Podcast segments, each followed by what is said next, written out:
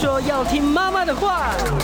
哎呦，阿母讲爱听老师喂。可是老师说，长大后要听老板的话。不管是谁，都要听医生的话。嗨，大家好，欢迎收听今天听医生的话，我是节目主持人李雅媛哦，坐在我身边呢也算是老朋友了，上次已经来过了，就是台北国泰综合医院心血管中心的郭志东郭医师，郭医师好，哎，雅媛好，各位听众朋友大家好，哎，今天我请郭医师来，上次我们谈血压嘛，听说还有这个病患就是听了我们节目以后，对自己的脉压差很紧张，然后去再回头来跟呃这个郭医师讨论啊，郭医师，我今天要跟你谈的是昏倒这件事，是。好，我首先要请教一下昏倒跟昏迷啊，这两个词听起来很像，它到底最大的不同点定义在什么地方？其实，在那个嗯临床上面有很多名词哦，会会搞混的。很多病人就问说，到底诶昏倒、昏迷什么呃昏厥，然后那个呃晕眩，对对对，都晕啊、眩啊、昏啊，到底这个是不是一样？其实很简单，就是说，其实自然既然是昏了，昏就是代表说没有意识了。哦，就突然间没有意识了。对，对，但是只是说长短的问题。比如说刚刚有讲到昏迷了，嗯，昏迷就当然就呃，他可能已经就是说，哎，动也不能动啊，就躺在床床上，就很长一段时间，不是说几分钟解决的事情。然后你给他一点刺激，他根本就没有什么反应的，那就总会昏迷。但是他还可以呼吸呀，那一些当然是 OK。哎，我很好奇，是每次看那个连续剧里面，就是我把你的眼睛翻开来看一下，这个是做什么？其实大部分就是看一下反射。哦，反射。对，比如说有些人脑干他伤到了，嗯，那他可能就是说，哎，他还可以维持一点呼吸，他有时候会影响到他呼吸也不一定，那可能插管了嘛。但是如果哎，他真的是没有那个呃，说瞳孔反射那一些的，嗯，就是瞳孔有变化，就是会因为光线什么缩小放大，哎，对对对对，他本来暗的时候他会放大，因为光可以进来多一点。嗯，那如果是呃，你用那个，我们都会用手电筒、手电筒啊，或者说一些笔灯，哈，就。照一下，因为它应该有缩小。那有时候是中风的病人或者脑伤的病人，他们会不对等的，而左眼可能缩比较小。哦，所以对对对对，如果他是突然中风倒下去，家家属把他眼睛撑开，拿一个手电筒稍微照一下。如果说他一边有缩小，一边没有，那是代表什么呢？就是说，代表可能某一边哈真的有伤到，尤其是脑干的部分。中风都是一半嘛，是吧？对对对对。但是其实大部分的病人，我们塞的是中大脑动脉，其实不过他会管到脑干。他们中大脑动脉就是偏瘫了，最常见。然后就是脸歪嘴斜啊，会流流口水啊，讲不出话。啊，这个是最多的，八成都是这种为主。那刚刚回过头来讲，就是说那个。呃，昏昏倒或昏厥了，好，是同一件事情。他昏倒了，那大部分的昏厥，他会在两三分钟之内，哦，他的意识会回来。嗯，所以他这个昏倒的当下，不见得是休克吧？不，不是，不是，休克又不一样。休克是血压会降低。哦，对，他有点不一样的。所以昏倒只是说我暂时性的失去了意识，对，但是我的心跳、呼吸还是正常的。呃，这个可能要厘清，对，他呼吸应该是没有问题，但是心跳就不一定，因为有些人他的昏厥，他是心律不整引起的。哦，对对对，因为它的原因要看这到底什么问题。好，那我问一下，为什么会突然昏倒啊？像我们在连续剧里面看到说，哦，太生气了就咚就昏了啊，或者是哦好几天没吃饭就哦就昏倒了。还有人呢是血压飙高昏倒，然后又悠悠转醒哦，是真的是为什么会发生昏倒？是他脑部突然缺血了吗？对，就是说我们呃昏倒的它的机转就是我们的血液血流啊没办法达到脑部，嗯啊这个暂时性的。它可能是我们身体里面那个血流怎么样去去到我们脑部？会不会是栓塞啊？有可能，所以我们就是要看说，哎，我们从心脏开始，然后把这个是一个马达，嗯，然后把那个血打上去，血打上去。那我们要考虑几件事情。第一个很简单的，血不够嘛，啊，比如说有些人，比如所以贫血也会昏，对，有可能昏倒。那呃，尤其是他可能呃，有些人是比如吃了药之后，那呃他。那个突然，呃，他不是血液不够，嗯，哦，他可能是血管突然放松了，哦，所以压力不够，对对对，压力不够，他没有办法把血打到脑部去，对对对，因为它相对性来说，都等于说一杯水，嗯，那它可能不是水分不够，是水突然变大杯了，哦，对对，要血管扩张了，是，那什么样的药物会有这样的副作用呢？大部分是一些降血压的药物，哦，所以降血压如果吃多了、吃过量了，就有可能发生突然昏倒，对对对，那有些人是知识性的问题。比如说我躺着，当然血液就可以流上来，嗯，就是个比较平稳的流动。但是你突然站起来，我们血液就会流下去啊，哦，对不对？所以才说老人家冬天起 床要慢一点，不要那么快，对，因为你这样突然间九十度坐起来的话，是就会有头晕这样的状况。为什么年轻人不会有？就是因为他的。血管的张力比较好，就等于说那个油门啊跟刹车啊，那个血管的那个调控，年轻人会比较灵敏，但年纪大的一点，相对来说他们会稍微弱一点点，所以可以慢慢上来会比较好。那有些人就是不会，他也不一定是不够血，或者是不够水分，比如说洗完热水澡啊流汗了，那那这个时候他有时候没有补充水分，可能要喝点小酒。啊，这个时候泡完温泉之后，他就会突然血管一点点放松，然后另外的话就是那个呃流汗啊，血液不够或运动完之后，啊他就昏倒了。所以换句话说，如果说有心血管疾病的人，你在像三温暖这种泡汤什么的，都还是有一点点风险的。泡之前跟之后都要补充水分，相对比较好。哦，就是我要去泡汤前，我就要先喝水。对对。然后泡完汤以后多久要喝？马上喝。呃，穿完衣服不呃就 OK，大概大概五到十分钟就可以喝水了。哦，所以就是要喝水。对对对，OK。那另外还有其实有很多原因的，比如说心脏马达本身，它就是心律不整啊，心律不整，对，它也会产生昏倒。那另外主持人刚刚讲到中风了，因为他打上去，但是我有血小血块塞住。可是中风哦，所以那是小中风吧？因为如果是严重的中风，是脑溢血或者是呃这个脑梗塞的话，那可能根本就不会醒过来了嘛。短时间不会两三分钟就醒吧？不一定，他们有时候是呃塞在呃那个血块，嗯然后很大块把它卡住，嗯但是呢那个血块哎后来又散开了，然后血流又重新通过去，确实是有这样子的一些。那这个不算小中风吗？嗯。呃，他中风是不是小更大，就看他之后他的愈后是怎么样的，还有他塞的位置。对，有时候它塞在比较前段的地方，可能一开一开始的时候是比较严重的，然后它后来散开的时候，其实范围也蛮大的。嗯，对，所以就是要看说后续的一个临床表现。好，那另外我想问一下啊，就是像太阳，有的时候我们在操场上面，或者是呃这个军人去跑操场啊，什么跑一跑，邦就倒一个，邦就倒一个。是，那那种那种是怎么回事呢？首先要看那个人本身是不是有心律不整。因为其实年轻人去马拉松啊，很多都是年轻人啊。对，因为有时候大家都比较喜欢什么健身啊什么的。那有一些人是练得比较壮的时候，他他相对来说，我们心脏也会比较肥厚。那有时候心脏肥厚的时候，呃，不晓得他原本是不是有一个病理性的心肌肥厚，或者说他真的是练出来的。嗯。那相对来说，它会产生一些心律不整的的风险也会比较高一点点。所以您这样讲的话，那如果说，比方说马拉松的跑者或者是自行车的这个选手，嗯，哦，像他们经常在做呃大量的运动的时候，那他真的是心脏有可能变得比较肥厚吗？这会有危险吗？其实其实呃，他们讨论就是说有统计过，就是说。正常人就是一般的人，嗯，然后呃运动员，嗯，跟真正的有因为基因引起的心肌肥厚，最严重的是心肌肥厚那一群，就是呃基因基因引起的，嗯，那呃运动员练出来的，他确实会比一般的人心律不整的。的机会高一点点，嗯，对，但是他不会说真的，呃，练到有心肌肥厚就一定会会呃有，有什么症状？对，有什么症状，或者说一定会发生什么猝死的问题？对，但是相对来说，因为他们就是有练习，好，那如果心肌真的有厚的话，就是练到真的有肥厚，通常很大量的那种。运动选手的那种的，那他确他们确实还是要注意一下。那你这样讲，我就觉得很奇怪了。大家的印象中说，运动是让身体更健康，是的，心脏更强壮，是是是。那这个心脏病的风险反而比一般人高啊。但是通常我们会讲的就是说，他们是大量练习。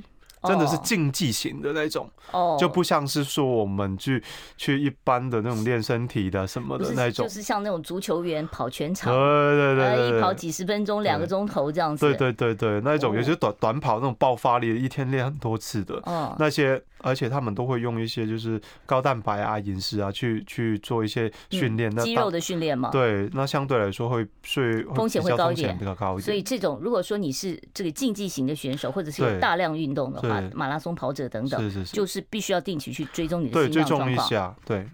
好，那另外还想问呢，就是有一种我听过人家讲说猝睡症，那开车开一半，咚，他就是突然睡着了，那又怎么回事呢？其实那算昏倒吗？它也算是昏倒的一种哈，但是其实它跟那个中枢神经那片是有关系的。比如说你以前呃可能有些睡眠中止症，打呼然后比较严重的，嗯。然后哎你在睡的一半的时候，他就呼吸就停止几秒钟，嗯，对对对，那比较容易会在白天的上面会有这种所谓的猝睡的的的状况。有另外一种呢，是他真的是猝睡症，嗯。就是他没来由的，他开开车，然后会说哎走路。或者怎么做什么事情的时候，他突然昏倒哦，这种就是在操作大型器械的时候，就是比较要小心。而且你怕他昏倒的时候，万一是底下是很尖锐的东西、硬的东西撞到头就不得了了。对，那另外就是癫痫的患者也会昏倒吗？对，癫痫的患者比较会比较容易昏倒，但是癫痫引起的意识不清，或者说他产生症状的那个情境。大部分都看得出来。第一个，旁边的人会看到说他真的有抽搐的情形。哦，他会开始抽。对对对，然后才会把他扶到安全的地方，沙发椅上坐下来。对，那另外的话，一般来说，一般来说，呃，癫痫的人他昏厥的时间比较长。哦，对，十五到二十分钟是比较常见。他不会是像刚才您讲的两三分钟就醒了。对，他跟那种昏厥的人，因为血管啊，或者说血液。呃，血量不足啊，或者说心力不足，那一些人引起的那种昏厥，相对来说就有点不一样。嗯，而且通常我们所谓的昏厥是完全意识恢复。哦，就是完全丧失意识，然后几分钟以后是完全就清醒过来。对，他们就是好像什么事情没发生过，可能比较虚弱一点。但癫痫就不一样，他们就很累很累，而且意识可能有点迷迷糊糊的。好，我想呢，待会儿针对这个昏倒的这个，刚才我们把各种原因哦都告诉大家了。待会儿我们再继续讨论，说这个昏倒到底有没有一些重大的警讯是我们要特别注意的？我们又应该要到哪一科去求诊？待会儿呢，我再继续跟国泰医院的郭志东郭医师做进一步的讨论。我们稍微休息一会儿，待会儿呢再回到听医生的话节目现场。我关心国事、家事、天下事，但更关心健康事。我是赵少康，推荐每天中午十二点在中广流行网新闻网联播的《听医生的话》。我们邀请到的都是国内数一数二的医疗权威，给你一个小时满满的医疗资讯，让你健康一把抓。除了收听以外，还要到 YouTube 频道上订阅 “I Care 爱健康”，按赞、订阅、开启小铃铛，爱健康三支箭，一件不能少。你现在所收听的是我们中广听医生的话节目哦。我们节目呢在 YouTube 上面有一个专属的频道，就是 I Care 爱健康。这里面呢除了呃听医生的话之外，另外还会有一些流行网的主持人，他们访问一些医生或者是医疗保健方面的讯息，也都会放在这个频道里面。所以欢迎大家呢免费订阅。我要强调，免费、免费、免费很重要，所以要讲三次哦。而且呢很好用，因为我们每一种疾病我们都谈得非常深入，而且邀请到的都是非常专业。非常权威的医生，像我们今天跟大家谈昏倒这件事，为大家邀请到的是台北国泰综合医院心血管中心的郭志东郭医师。郭医师，我们刚才其实讨论了，就是说，哎，什么样的情况之下有可能导致突然昏倒这件事啊？那您刚刚讲说，其实一般的这种突然昏倒，会昏个两三分钟他就醒了，对，也不会很累。那昏完两三分钟以后，我还要去做什么检查吗？还是就当没这件事了？其实他们有统计过，一生人呢，大部分的人一生人都会昏两次啊。大部分的人，我好像没昏过，还有两次的扩大。对对对对对，所以如果比如说呃太年轻的女年轻女性，那有时候平常血压就比较低了，九十几，那可能那天没吃早餐啊什么的，那说真的。真的昏了一下，我们可能不会太过在意。他们就是安排一些基本的检查，比如说什么心电图啊，那超音波之类的。那当然，如果它是一个经常性的发生的，对，经常性发生。另外的话，就是有一些危险因子的，三高的病人，高血压、糖尿病啊，胆固醇异常了，肾脏毛病的问题，或者说年纪太大。哦，这些我们都还是比较注意，因为毕竟年纪大，它产生昏倒的状况，主要是因为我们很担心就会有心律不整。哦，所以呃，银发族的昏倒最怕是心律不整，对对，心血管方面出问题了。对，或者主持人刚刚有讲到小中风，哦，小中风，小中小中风有时候自己都不知道，对不对？他他也没有嘴歪眼斜什么的。那对对，那那但是从透过什么样的理学检查是可以看出来说他曾经有小中风过吗？其实呃，大部分的所谓的小中风都是在比如说做健康检查。切那个断层扫描哦，你那边脑部有有整经中风痕迹，嗯，哦，他也不晓得，那这个是抓出来，嗯，那一般来说小中风的一些呃在临床上面的变化的话，呃，我们所谓的有两种，那一种真的是它真的是很微小的，只会呃影响卡一下下一两秒就就就过去了。对，然后他可能你会观察到，比如说父母啊、爸爸妈妈或者说银发族，哎，怎么会有一些好像记忆力变差了？就是整个大家都会说他老啊，或者是担心失智啊。对对对，这种反而是小中风比较常见的一些哦症状。所以小中风它也是以记性不好突然发生的。对，呃，记性不好啊，或者说一些啊，有时候迷路啊，那一些的失智的典型症状对对对，因为他血液过不去。对，所以它让呃脑部的那个退化会加速，所以这就是所谓的血管性失智症了。对对对对，那另外一种的话就是说，呃，他是曾经有过中风的明显的症状，但是他一天内就恢复了。嗯，所以我们所谓的短暂性的一个脑部缺血。哦，对，他真的有脸歪嘴斜过。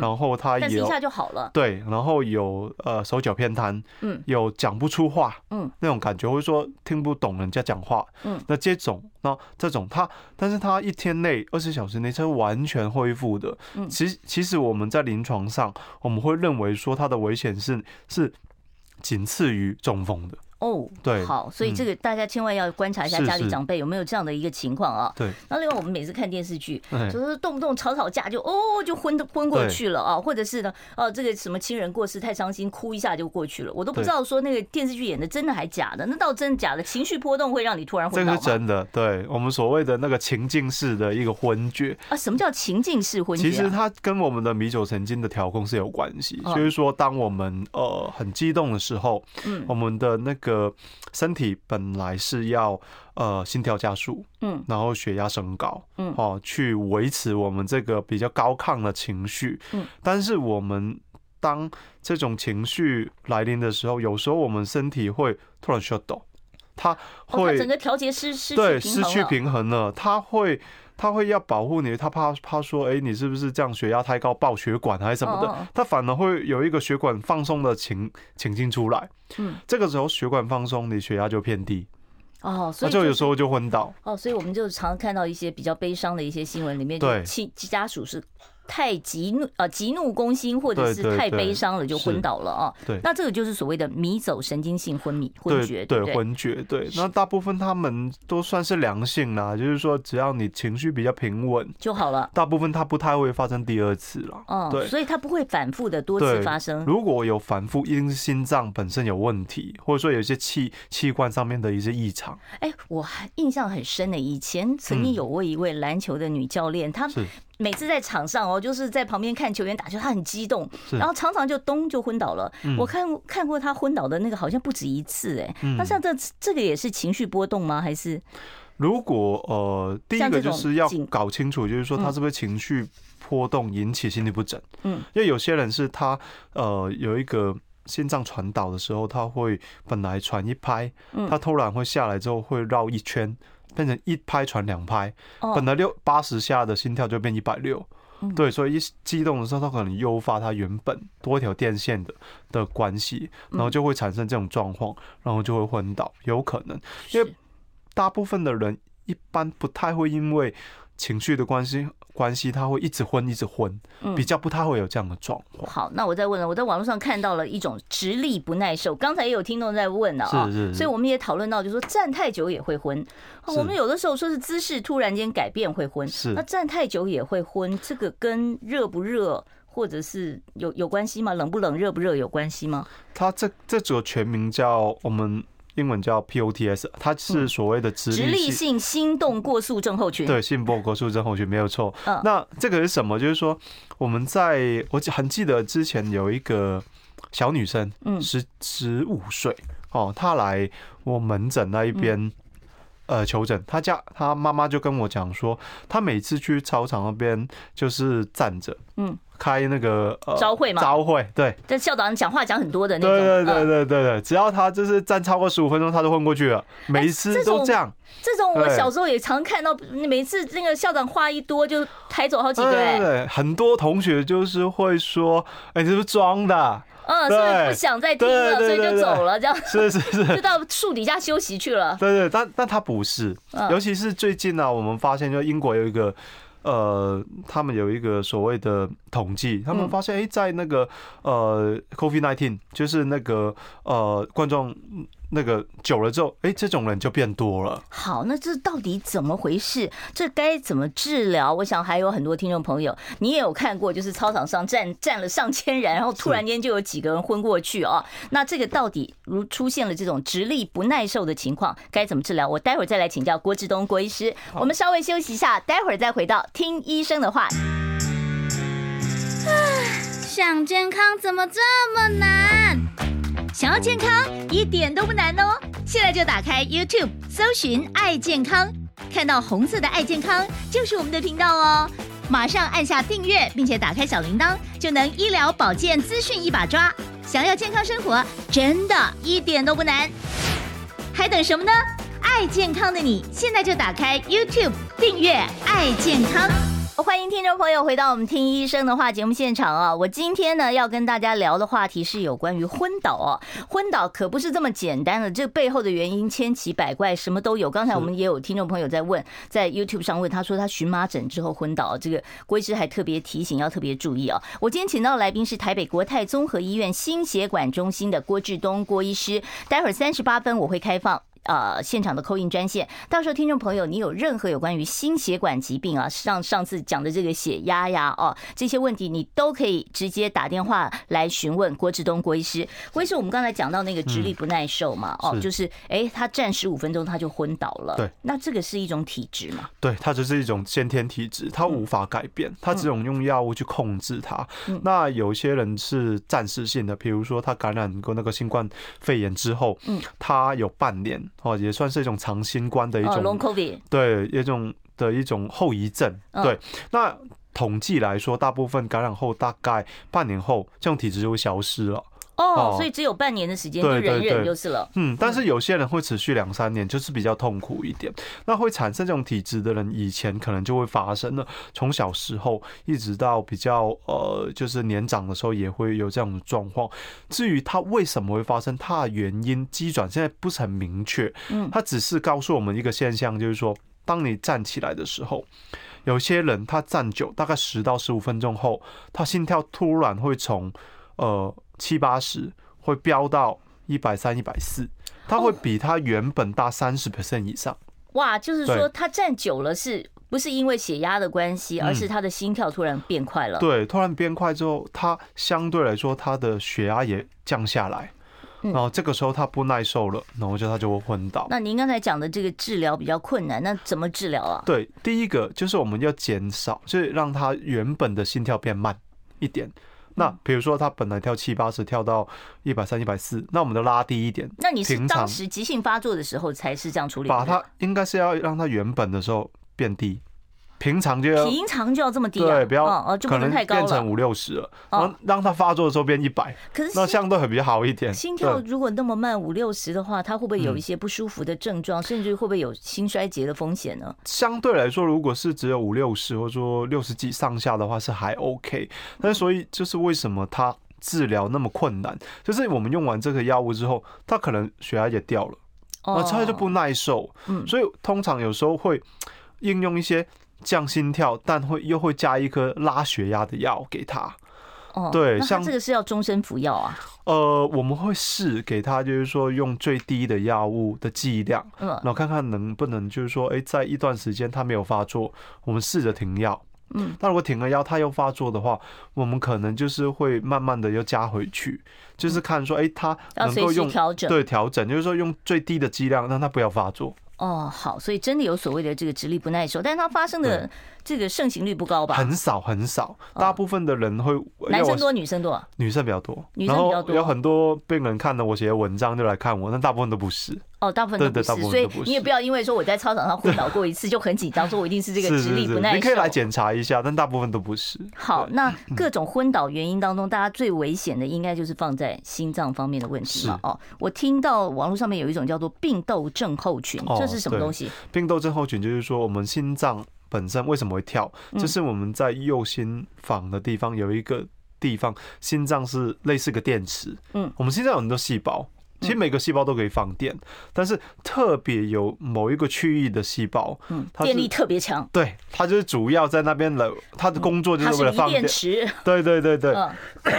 那但如果呢，这个电池它开始不工作了，不放电了，嗯，它就好像那个董事长，他会发号施令，嗯，然后叫下下面的那个总经理去做做什么事情，什么事情啊？对对对对对对，交代事情。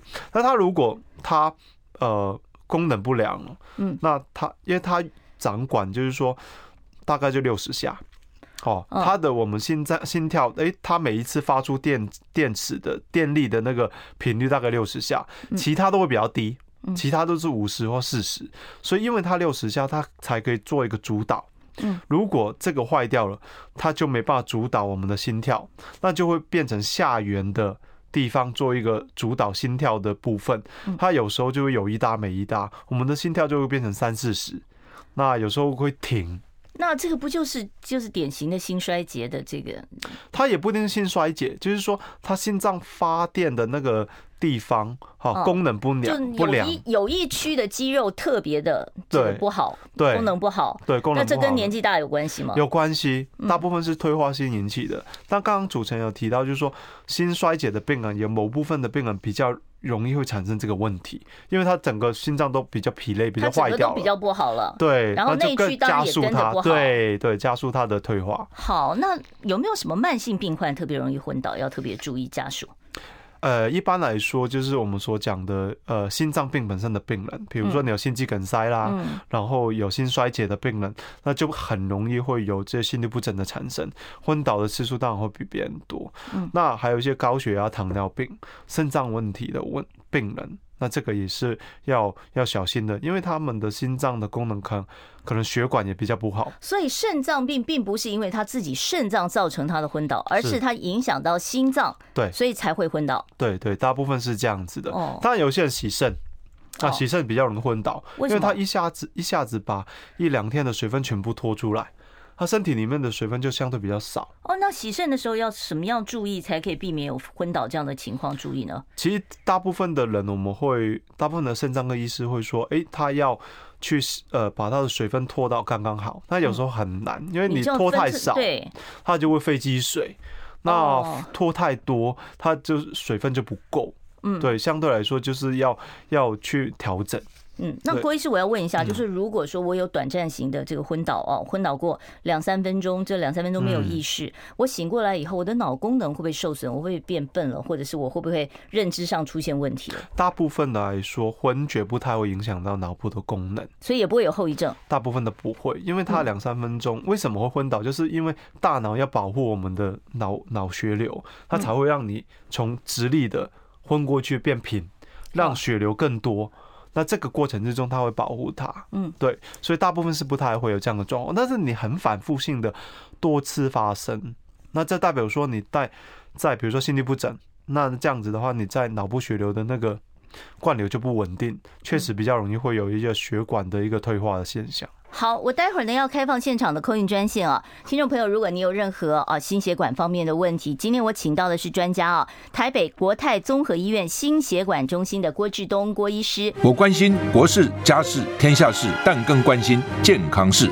我是赵少康，推荐每天中午十二点在中广流行网新闻网联播的《听医生的话》。我们邀请到的都是国内数一数二的医疗权威，给你一个小时满满的医疗资讯，让你健康一把抓。除了收听以外，还要到 YouTube 频道上订阅 I Care 爱健康，按赞、订阅、开启小铃铛，爱健康三支箭，一件不能少。今天坐在我身边的这位呢，是台北国泰综合医院心血管中心的郭志东郭医师。有心血管方面的问题，或者是昏倒方面的问题，可以打电话来请教郭医师。我接第一通听众朋友电话，你好，请说。你好，郭医师，主持人你好。我有一个问题，就是那个我的血压哈高的时候，大概有时候都在一百六，哎，一百七，可是低的常常能高到一百多。请问一下，这该怎么治疗？那我有时候吃降血压的药，嗯、可是可能又会发生姿势性的低血压。吃降血压的药又有低姿势性的低血压，会头昏那种是吧？对对对对，这是第一个问题。哦、第二个问题，有时候我们早，我有时候早上起来的时候，全身呢、啊、就好像那个血流通过那种那种感觉，就一阵子就好像血流从从身血流通过那种。会麻那种感觉，请问一下，但是要看是血呃心脏的问题，还是要看神经内科的问题？嗯，首先先讲第一个部分，就是说你血压一百七，然后下面超过一百的话，其实它的。那那个状状况其实是蛮蛮明显的，就是你的高血压没有控制的很好。那确实有一些药物会产生姿势性低血压，这没有错。所以我们还是建议去那个心脏内科那边做一个比较详细的检查，到底当下。那个呃，自信性低血压是因为心律不整引起，还是真的是自信性低血压？我们要避开某一些药物会产生自信性低血压。那另外一个事情就是话，就是说，呃，你刚刚讲到，就是说有呃，真的你用药物没办法治疗。那现在确实是有一些方式可以用自费的方式去做我们所谓的肾动脉的一个烧灼哈，肾动脉的神经的烧灼，这个东西就是说它可以减少一些人呃吃药的那个颗粒数。有些人就是吃药，他不耐受。他他是为了血压在控制，是不是？对，控制血压的。哦。不过他是自费，他是不是很便宜啊？因为他二十万这样。哇。所以所以就是。那这是一劳永逸吗？烧一次就解决？没有没有没有，他有时候是可以呃，就是维持个一段时间，然后可能如果他又再涨回来，就会再烧。不过我们的经验来说，他们大部分的病人，他烧了一次之后，至少他药物是可以减少。哦，就是可以让你这个控制血压的控制的比较轻松一点。对对，但是因为它要颠稍微，用显影剂，所以你还是要看一下你的那个肾动脉在哪里啊？就是。在我们的后腰的地方，所以我们会从那个属系部那边放管子，就像心导管一样。对对对对，绕过去这样子。对，然后进去做做烧灼，然后把我们不是烧血管，我们是烧血管旁边的神经，因为那个神经是有管辖我们的那个交感神经的。嗯，对对对，那么烧完之后，我们的血压会慢慢慢慢的降下来。哦，对，所以那就不用用药了吗？还是说它只是一个辅助？它是辅助，但是它的药物的部分确实会变，剂量可以少一点。对对对对。好，我们接下一位听众朋友电话，你好，请说。陈医生啊，刚刚年长者说洗澡前、运动前最好喝一点水哈，因为年长者的血管上里面不不好。是。那如果晕倒后用那个薄荷油粒、白花油那个来刺激，会不会容易输血？那第二个问题，我请教，那个小腿肚肌肌力不好、静脉回流不好的话，会不会容易昏倒？哦，好，两个问题，我们请郭医师回答。好，那是我们所谓的那个呃，什么白花油，还有就是很多人就说，哎呀，你头晕了就抹一点啊，什么就是薄荷类的这些比较清凉的东西，有用吗？这个呃，它比较像是提神呐，然后又说一些。神经舒缓，嗯，会比较多。那一般来说，对那个血压的一个变化其实不太大，除非你对那个东西是有什么过敏啊状况，它才会才会有一些情形会发生。所以就是说，如果你真的是什么昏倒的时候抹不抹，其实那个效用就我们就没有那么大，不，它不是很提倡啊。就是说，呃。是在那个实质上没有任何治疗效果，对对对，纯粹是一个你自己的心理安慰剂。对对，类似就是这样子的状况。嗯，那刚才有讲到就是说记忆力不好，嗯，小腿他小腿肌可能肌少症吧。对对对，那个还是要用那个呃运动啊去训练它。当然有讲到就是说血管，比如说有些人是有那个静脉曲张，嗯，对，或者说那血管本身有问题，其实它暗示就是说我们全身的血管也许有问题，这些。病人相对来说，他会昏倒的那个几率几率会比较高，但是应该要治疗他本身的状况。好，你要先把这个血管的问题给处理了。是是是。好，我们接下一位听众朋友电话。你好，请说。您好，大家好，我想请教个问题，尤其是年长者，经常是坐着的时候说，哎，地震，地震，地震，哪有啊？结果年长者说，哎呦，摇得好厉害哦。再不然呢，就是说坐着就一看，哎，那个车子怎么停在，怎么还会动啊？或者是在曾经在月台上看说，哎，那对面那边我这不是停着吗？怎么我看到会摇了，前后会摇摇摇，并没有停稳啊？那这种情形是不是叫做晕眩？那他他是不是有危险性？跟昏倒这些是不是有一样？他的心跳血压那个时候是不是会有变化？谢谢。好，他是说他就总觉得什么呃，明明别人都没感觉，但是他觉得天摇地动，或者看到静止的东西在动，那这个是什么样原因？对，其实我们就刚刚有讲到，就是说昏就是失去意识，嗯、那呃晕跟眩它是两个概念，哈，晕眩都不太会有昏倒的问题，晕就是你感觉到你头晕，但是你不会觉得外界在转在转。嗯，对，但是眩就不一样了。眩，你就会觉得说，哎，我没有在动，那外面在动哦。对，哦，就是觉得自己自己在晕，跟外面房子在动，对对对，这个是这这是两个不同的状况。对对对对，那自己在晕是什么？就是晕了。自己晕是可能是哪方面？心血管方面？它不会是神经方面的，神经方面的问题，神经方面的问题。当然有些有血管啊，它影响到神经也有关系。那应该找神内。对，神经内科会处理那个呃呃，我们说的头晕的部分会比较的这个问题。对对对。然后，但是如果是炫的部分，我们大部分会找那个耳鼻喉科。对，他们讲的东西会转。我们再再理清一下，就是眩是耳鼻喉科，就是你觉得房子在动，是那晕你就要找神经内科，对对，因为可能是你呃前呃前脑部的这个平衡的问题。对对对，但是刚刚有讲到，就是说，哎，我明明没有动啊，然后东西在动，然后是不是转来转去？还有一个就是说比较少的，他们看完耳鼻喉科，哎，没有找到原因，平衡那边好像还都 OK，没问题，他是眼睛的问题。哦，眼睛眼睛不对焦。对，哦，对他们是两眼视差的问题。对对对对，有时候是视力，或者说他视神经，他们有些问题，哎，他确实有可能会看到，就是说，哎，呃，是哎东西在动。哦，这个可能要去眼科那边再看。好，所以我们就一样一样来，先你先考虑说你到底是自己脑子里面觉得晕，还是房子在动。如果是房子在动，那你就应该要去呃这个耳鼻喉科。耳鼻喉科。对对。如果是呃觉得自己只是晕，那你就神经内科。神经内科。好，我们搞清楚了。好，我们下一位听众朋友，你好，请说。喂，郭医师，你好，主持人，你好。啊，我四五年前有一次半夜起来哈，那眼。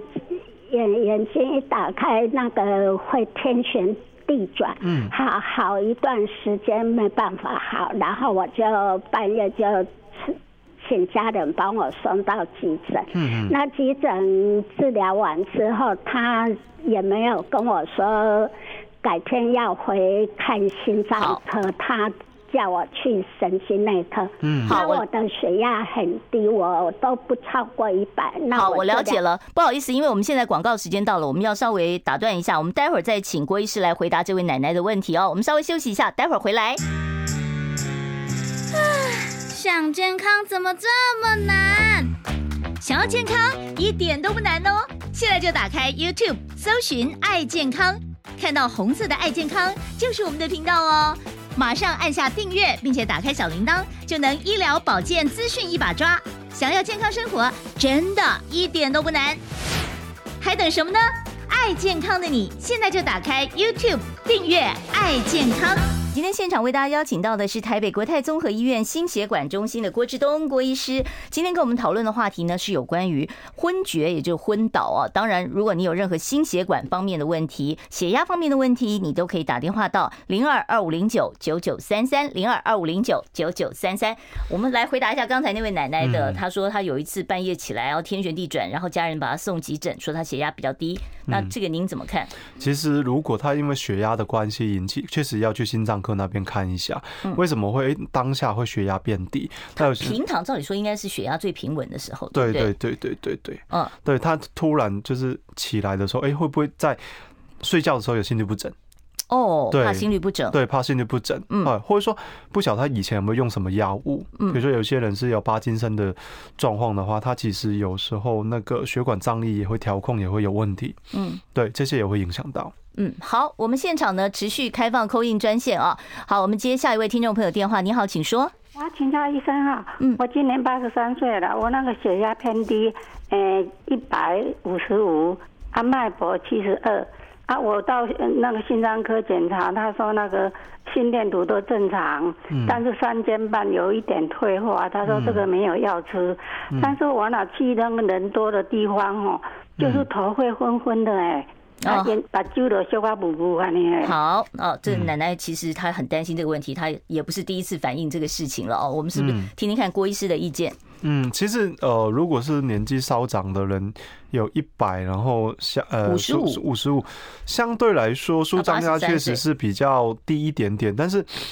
呃，如果他没有症状的话，如果他没有症状，应该是没有什么问题。嗯、但是如果他真的有症状的话，当然可以适当的时候给一下呃血管收缩的药物哦，给他长期服用。比如说他去人多的地方就吃一点点，那让他血压可以升高一点点。那另外的话，当然就是呃，你你营育期去那边呢，那可以多补充点水分。好，你可以多补充水分。如果真的要去人多的地方，像庙会啦这些的话，你可能先预先服一点药，对对，就会比较好一点啊，相对比较好。好，我们接下一位听众朋友电话。你好，请说。喂，你好，你好，医生啊，医生主任你好哈。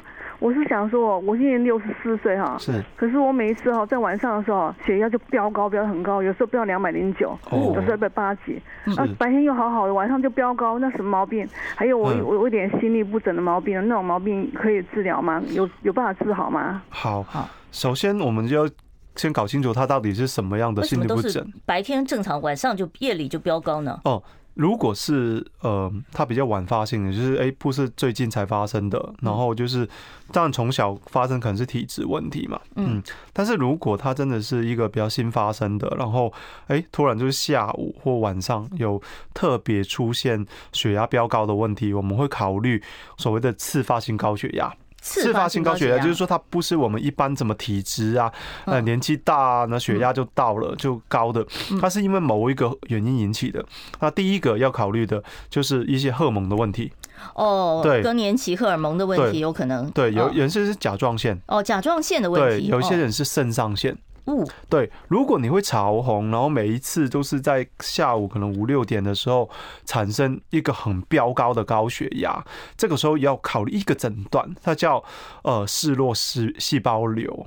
嗜弱细胞瘤，对，嗜肉细胞瘤，嗜弱就是嗜就是呃嗜好的嗜，嗜好就是很爱爱好的嗜好的嗜，嗯，弱就是一种金属。哦，络是络细胞瘤，细胞细胞瘤，然后它是什么？就是长在那个呃肾上腺上面的。哦，对，它很容易会让病人就是在傍晚的时候，嗯，产生潮红，然后血压突然飙很高。可是他说他是晚上呢，可能还不是傍晚呢，啊。对，所以不晓得他是什么样。那我们都会帮他抽血，就是做一些比较详细的抽血检查。那他应该到哪一科去？他现在是心脏内科。哦，先到心脏内科做一个抽血检查，对，顺便看心律不整。好，看看你的心律不整问题，另外在呃内分泌的问题，对对，讨论一下。对，好，那心律不整可以治吗？要看说它是哪一种，因为心律不整我们所讲的是一个大大范围的，对，有我们心律不整说起来有三四十种，那最最麻烦的有一种是心房颤动，它就比较容易中风，危险啊！对对对对对，那有些什么漏拍的也是心律不整，病窦症症候群也是心律不整，嗯，就是要看你是哪一种，然后才能够对症下药。好，我们下一位听众朋友，你好，请说。对，昏倒不用马上 CPR 吧？昏倒应该心脏还在跳吧？是是是是，好，这个问题确实是我们刚才其实讲过了哦。昏倒他其实呼吸还是在正常的。对对对，他并不是休克了哦，休克就需要了，对不对？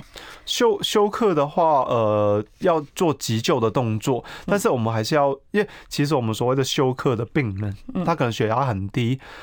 但是他的那个心跳血压还在，嗯，这个时候如果你摸得到有脉搏，也没办法去做压胸。哦，你摸得到脉脉搏就不要做压胸。对啊，对啊，因为他已经有脉搏了，对，所以你就没办法。好，我们下一位听众朋友，你好，请说。